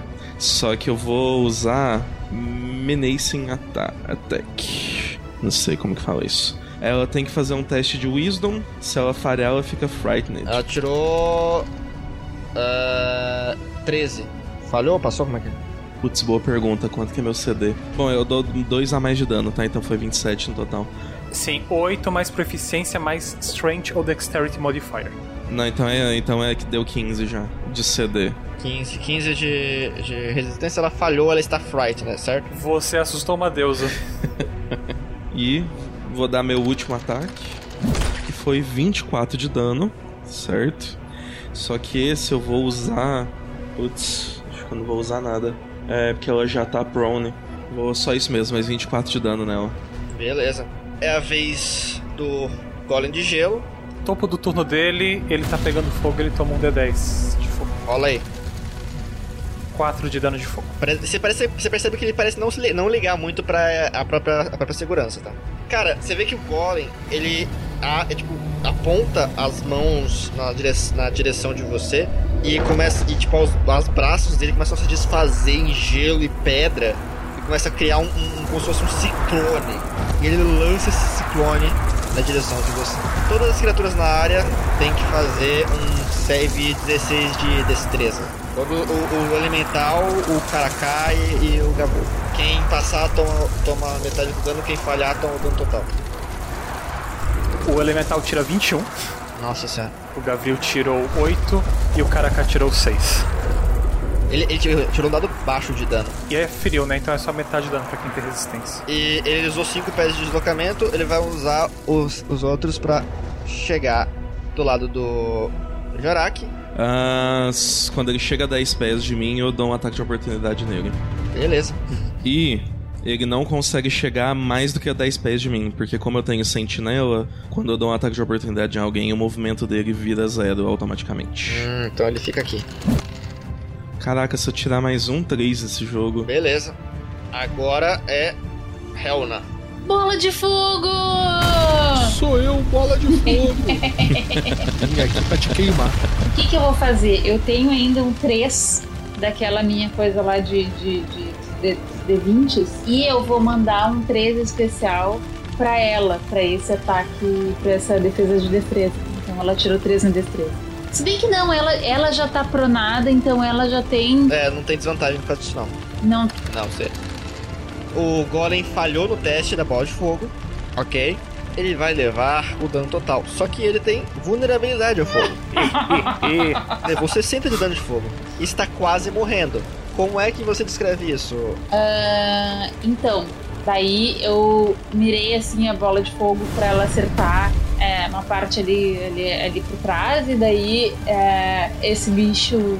Acho que ele tentou esquivar, só que daí também tinha uma espada ali do lado dele. Então ele tava entre a cruz e a espada, não, entre o fogo e a espada. E aí, e aí ele não conseguiu esquivar, e aí, tipo, ele deu. Virou, virou nuvem. Eu levantei também, meu movimento fez de levantar. Caraca! Ah, eu me levanto, me apoiando no gravel. E no que eu me apoio nele. Obrigado, jovem. Eu já casto um Cure Wounds nele. Ah, ele tá meio machucado, eu vou castar level 3. Ele cura. Meio merda. Ele cura 17, mas por conta da minha passiva de clérigo da vida, mais 5. Então ele cura 20, 22. Ele cura pra 22. Bem melhor. Então eu mando mais um Balm of the Summer Court nele, cura mais 5 e mais um de vida temporária. E como eu tenho 15 de movimento, mais Carlos tá pela metade, eu dou só um quadradinho para trás. Beleza. Benny. Qual que é a altura do lugar? Cara, uns 3, 4 metros. 3 metros, 3 metros, vai. Eu vou correr, cara, pela parede, vou lá pro teto. Eu vou tentar me jogar do teto em cima dela. Eu ganho vantagem nisso? Não, mas fica bonito. Não ganho? Ela tá prone, você tem vantagem de todo jeito. Cara, e vai ser Stunning Strike. Com vantagem. Eu vou derrubar ela por mais um turno pra todo que for atacar ela ter vantagem. Primeiro tem que ver se acerta, né? Mandar aqui. Foi 27 para o primeiro pra acertar, depois o segundo ataque foi 21. Pode gastar o seu, seu key point pra forçar eu fazer o saving throw de constituição. Quanto, quantas vezes você vai usar o stun strike? Vai ser só um, né? Tá bom, então gasta um key point aí, saving throw de constituição. Ela tira 14, com a sua CD 15 de, de é. Então ela falha, ela está stunned. Eu posso jogar um Un- Unarmed Strike também? Pode fazer mais um Nervous Strike aí. Com vantagem. Fazer nada com esse bichinho aqui, né? A mina não falou nada e vocês começaram a bater nela, cara. Eu tô assustado. Como assim ela não falou nada? Ela chegou dizendo pra gente: vocês podem se ajoelhar e pedir uma morte, pedir não sei o que pra ser uma morte rápida. Como assim? Pode ser que se você não se ajoelhasse, ela não matasse. Podia ser só um cumprimento estranho. Vocês nunca foram na casa de parente que vocês não gostam? Nossa, que pessoa esquisita. Ela pode. Ela pode estar querendo nos convidar pra tomar chá, na realidade. Pode ser? É, provavelmente. Só que o chá é o nosso sangue. Eu tenho que respeitar a cultura. Olha, eu tirei 27. Nossa. Então, então nisso eu saio correndo da coluna na parede. Saio correndo que nem uma um morcego lá na, em cima e de repente eu só dou um impulso. Jujin Karate! Meteoro de salmão! Tome na cabeça dela com o Quarter Staff. Depois eu mando o Quarter Staff de novo e uma cotovelada. Ajoelhe você! Pá! E dou uma cotovelada pra ela ajoelhar. Tá, ok, vamos, vamos, vamos, vamos resolver esse cara porque agora é o turno dela. Primeira coisa, ela não pode fazer ações. Então, ela não pode sair do. do. do prone. Ela continua prone. Segunda coisa, é Frightened. Ela, ela, ela realiza um teste no final de todo, todo o turno dela. Não, não, é até, é, é até o final do meu turno. Ok, antes de terminar o turno dela, ela solta um. E vocês sentem a montanha tremer. É, é o elemental de fogo. Ah, vai- eu olho pra ele, vai lá ver que grito foi esse. O Elemental vai. Pra onde ele vai? Ele vai e entra no range das duas criaturas de novo. Ai, ai. Pra 1d10 de dano nela e na criatura. 2 de dano pros dois. E aí ela tá pegando fogo agora. Então além dela É, ela vai tomar dano de fogo todo. A- além de prone, frightened e stunada, ela também tá burning. Da hora. Será que o Elemental ataca ela ou ataca a criatura maior? O que você acha, Rita? cara, eu acho assim, o elemental contra elemental é sempre maneira, né? Então eles vão ficar brigando em cima dela. Caralho. Ah, primeiro golpe pra 14, tirando 20 na natural. Ah, beleza. 6 acerta. 6 de dano de fogo. 15 no dado pra 21, mais 6 de dano de fogo. Como é que tu mata? Ok, então o elemental só passa por cima, ele abraça outro elemental, come ele em chamas e fica queimando ali em cima, sem perceber o que aconteceu com o colega dele.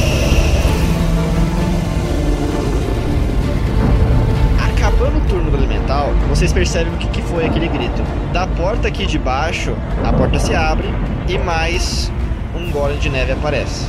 Ele vai se mover até a Helna Ai, e vai usar os ataques múltiplos dele. Que isso? ela tava pequenininha ali atrás da pilastra. Bom, ele vai dar duas pancadas na Helna. Primeira pancada. Ai, Deu 20 pra acertar, causando 32 de dano conclusivo e 9 de dano de frio. Como você tem resistência a dano de frio, você, você sofre apenas 4 de dano de frio. Nossa, que sorte a minha. Não, o Golem deu um golpe, viu que bateu muito, ficou com dó e parou, né? Segundo golpe. 19 pra acertar, 33 de dano bludgeoning e 12 de dano cold. Morri? Helna caiu? Caiu. Tá caída. Tá desmaiada. E ele vai usar o resto do deslocamento dele. Ele tinha usado 20, ele vai usar quanto que ele se desloca. Entretanto, não é só isso que acontece. Mais um elemental de neve aparece aqui. Esse elemental anda até aqui. O Jarak faz um teste de resistência de força. Força é bom, resistência de força é bom, eu gosto. Ah, não acredito que eu tirei outro 3. Falhou, levou 15 de dano de frio. No caso, você tem resistência, você toma metade. Cara, tá muito de sacanagem, né, velho? Isso foi, isso foi ele se movimentando. Ele vai meter duas porradas, porque ele é um elemental de neve com multi-ataque. Ele vai meter duas rajadas. Primeira rajada no. eh, Eu acho que errou, tirou 7, acertou. Segunda rajada, 7 é bom. Pode tirar. Crítico. Ah, não é possível. oitavo critical do mestre. 79 de dano. Até o final desse combate só vai sobrar o elemental de fogo. é do dano de frio, mas se toma metade, mas puta que pariu. 40, é, 39 de dano. Cacete, mano. É, rapaz. Esse foi o, o, o Golem de Neve.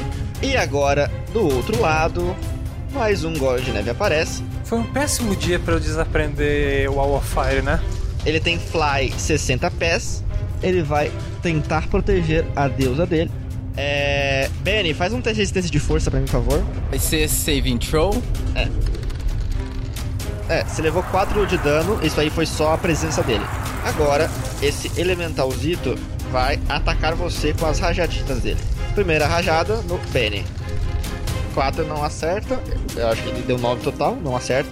Segunda rajada dele, 4 de novo. Então, só, só pra entender, tem um bicho de fogo, dois bichos feitos de neve, uma espada flutuante, um cara com pega de pedra e uma moça que se acha que é uma deusa. Uma morsa. E uma morsa. é. Gavril, Beleza, vamos lá, eu me movo pra cá. Cara, eu vou usar meu bônus action e vou castar Mass Healing, que é- eu só consigo castar com. Mass Healing Word. 10 pontos de vida, vai curar a Helna, vai curar. É, todo mundo que tiver com dano. É, todos os nossos aliados dá 6, exatamente. É, na cura 10. Obrigada. A Helna, você voltou. tá prone, mas, tá, mas voltou.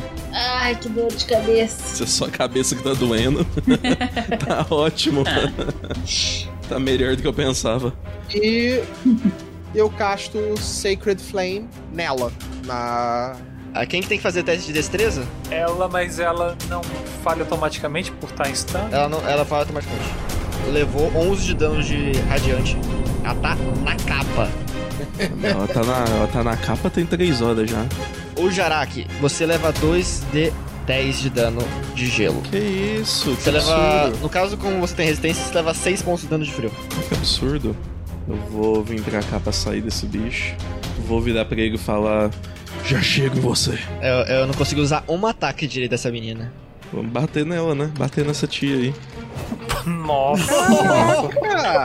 Cara, queridos ouvintes que estão escutando o podcast, ele rolou um 2 e um 5. Tirou respectivamente 6 e 9. Com vantagem. Nossa! Com vantagem ele é. Nossa! não, não consegue nada não? Não tem um inspiration, não tem nada pra rerolar. É, segundo ataque, agora acertou, finalmente. Acertou com 22. Jesus amado.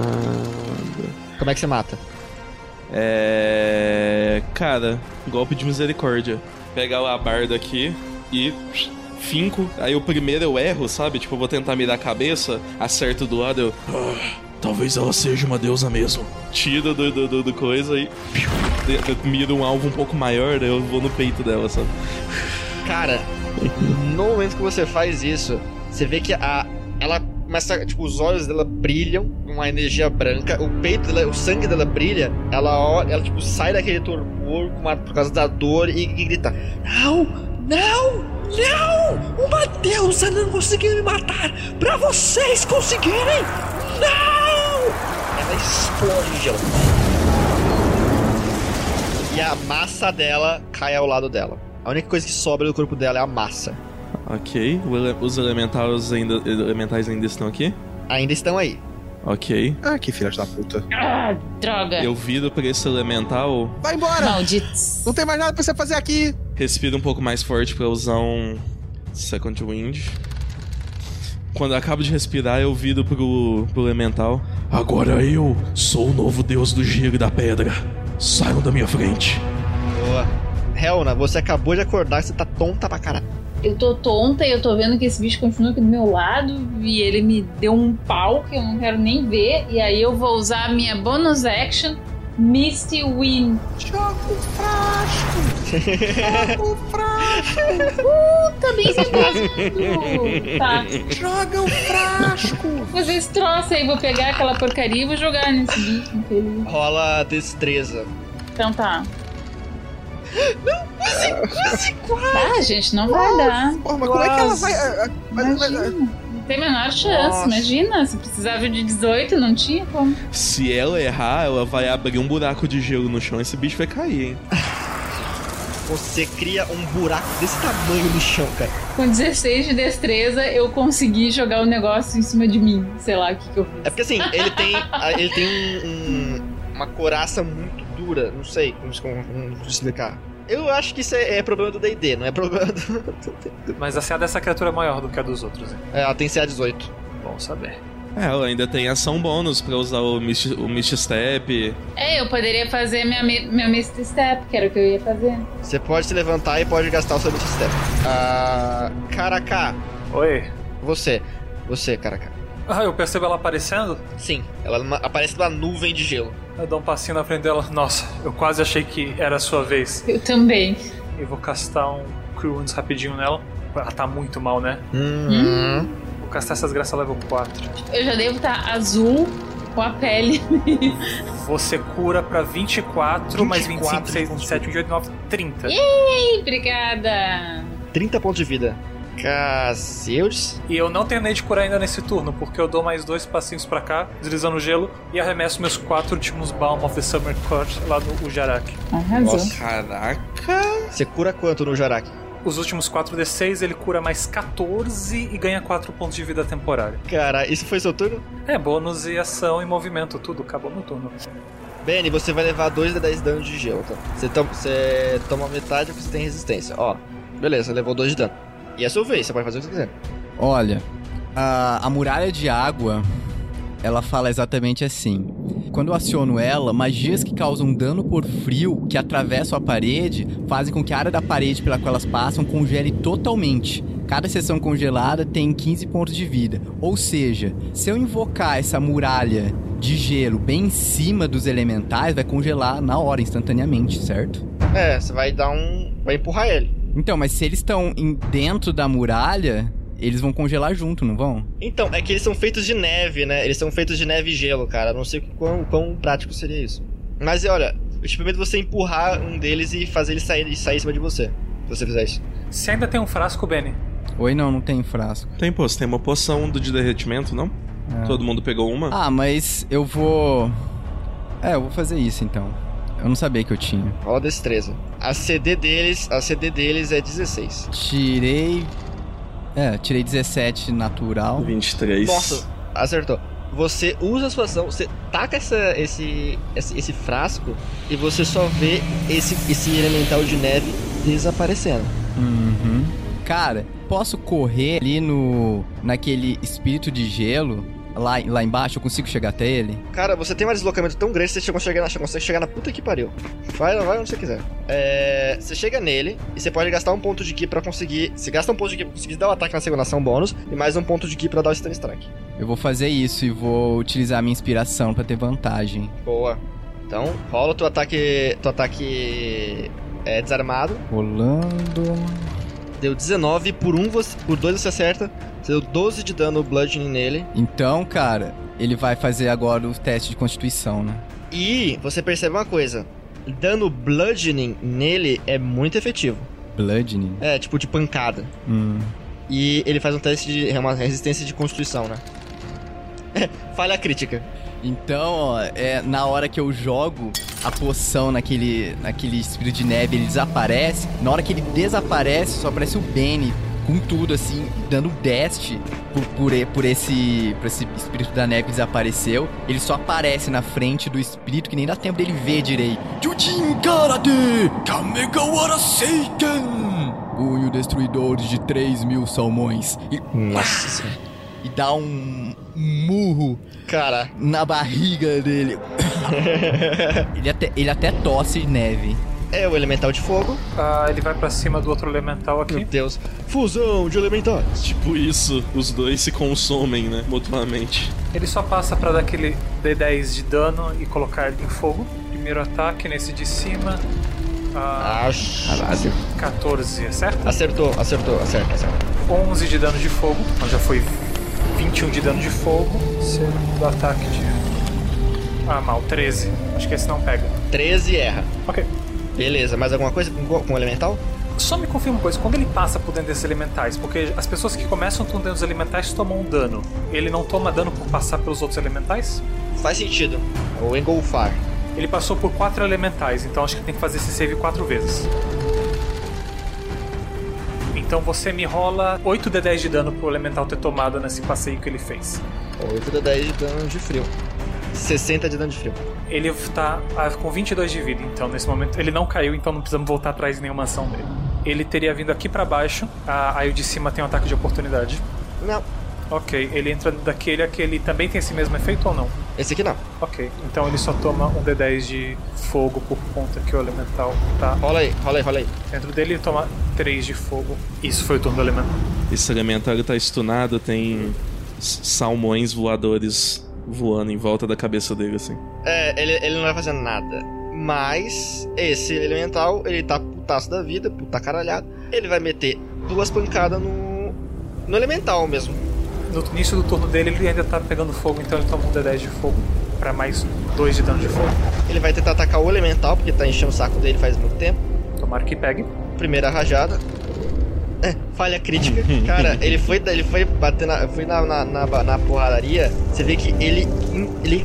Eu não sei, deu algum bug na Matrix dos, dos elementais ele cai pra trás. E ele vai perder o segundo ataque dele. Droga, então ele não vai tomar nenhum dano de fogo de acertar o, gole- o elemental de fogo. Mas ele perdeu o turno dele. Gabriel, Cara, eu vou andar.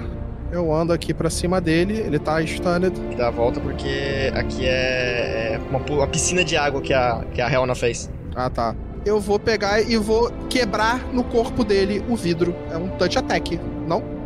Beleza, beleza. Só rola um D20 de puro só, pra não, não tirar falha crítica, vai. Por que, que você falou isso? Zicou pra caralho, né? O cara que rolou a campanha toda. É, É, mas assim, eu vou falar, se você tirar falha crítica e você cair assim em cima da sua armadura, você perde a armadura. ah, ah, 17. Esse, ele- esse golem, eu ia processar. É, eu ainda tem um bônus action. Eu vou rolar. Tem gente com dano? Tem gente com dano. Então vamos. vamos... Todo mundo cura 7. Não é dessa vez que o elemental morre. Droga, não sei o que fazer com essa criatura uma vez que a combate aqui. Tu não pode dismissar. Pode, pode, mas eu nunca cheguei no ponto de chegar com o elemental até o final de um combate controlando ele ainda, ou com ele com vida, sabe? Bota ele na água, manda ele pra piscina d'água. É. Com certeza. Aí ele vai fazer que nem o. que nem o Exterminador do Futuro no 2, só que é o contrário, né? Em vez de derretendo, ele vai estar se apagando e virando fazendo a mãozinha assim. Caraca. Ô, Jarak, Jarak, essa vez, essa vez, essa vez. Eu vou virar pro elemental de gelo, bater a labarda de lado assim. O Jarak, Deus bom, se ajoelhe e, diferente dela, você não morrerá. O Jarak não percebeu que o, ele- que o elemental de neve não tinha joelhos. Não. ok. Vendo que não teve. Rolar os seus ataques. Uh, 20 natural. É, eu acho que isso foi um crítico. Deu. Nossa senhora, velho. Com. Eu vou usar o Trip Attack também. Então foi 24, 38 de dano no total. É. Jugular cortada. Dano crítico e o alvo não consegue recuperar ponto de vida até realizar um descanso curto longo, é. Cara, você arranca na cabeça de neve. Ok. Ele só tá, ele dá só um torso. Agora eu vou tentar cortar esse torso no meio com esse outro ataque, que deu 23. 25 de dano, vou dar mais um ataque. Esse é. Não é pra ser cortante, é ser contundente. E vou usar meu último dado de superioridade, mais 19 de dano. Roberta, é tua hora de finalizar. Vai, brilha, Roberta. Bola de fogo. O melhor mago de todos os tempos, Fisban, já falava que bola de fogo é a melhor magia de todo o repertório de um mago. Tá, deu 32 de dano. Morreu. Como é que tu mata? Ai, eu queria ter feito outra coisa. Não, mas tá, eu, eu dei uma bola de fogo lá mais pra cima, tipo, pro teto, pra não pegar os amigos, tudo ali na volta. O elemental sabia que podia pegar. E aí, tá, daí a bola de fogo explodiu e aí o bicho virou ar, virou uma nuvem.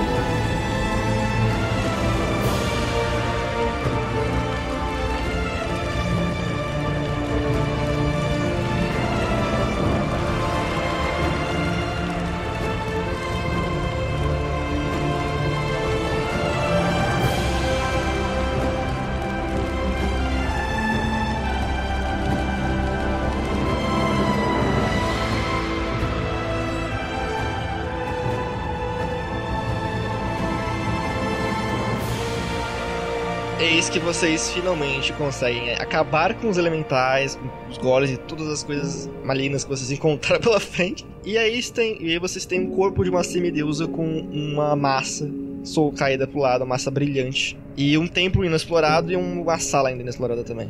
Explorando a sala, é, uma série de degraus foi esculpida de uma parte de gelo derretido do outro lado da porta de ferro aberta. Uma cama elegante com moldura de madeira está coberta com lindos cobertores tecidos à mão e o chão está coberto com uma variedade de peles de pelo escuro. A luz fraca vem de um único cristal grande atrás da cama. Em uma mesinha lateral, há um prato de frutas frescas caras e um pequeno barril de água fresca aí está embaixo. No lado oposto do quarto, de frente à cama, há uma cadeira e uma mesa. Sobre a mesa estão um livro e uma única folha de pergaminho. O que acontece? O- os pergaminhos, no caso, eles são pergaminhos de. Se vocês fazem os testes, são pergaminhos de mãos quentes. Provavelmente usados para degelar a, a, a deusa congelada.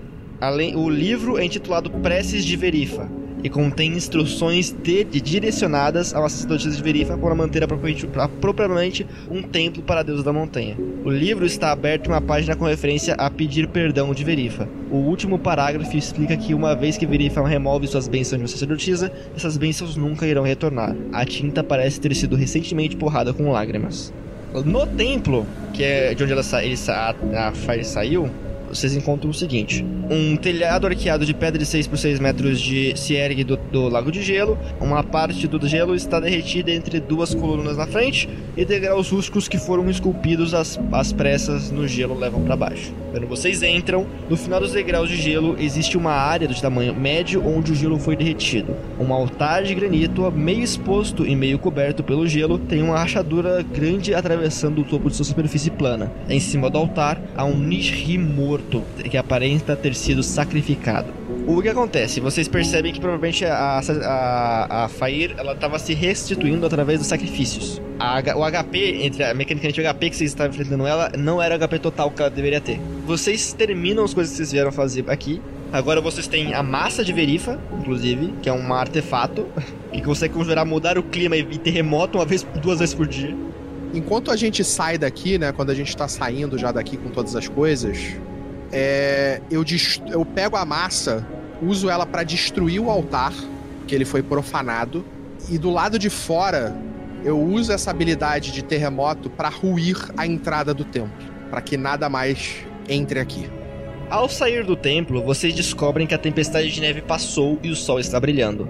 Xlin havia explicado que o templo era o último marco de viagem antes de chegar no assentamento Nidhi ao norte, onde Gavril foi criado. Os trenós restantes estão funcionando bem, e o assentamento final está a menos de 6 horas de viagem. Apesar de vocês estarem alerta depois do ataque noturno do Yeti Negro, a criatura não reaparece. Vários predadores são avistados. Eles fogem assim que os veem os trenós, quase como se vocês fossem considerados proibidos quando você chegando na cidade, qual a primeira coisa que vocês falam? Começando pelo. pelo. Morsa. Nosso querido Morsa.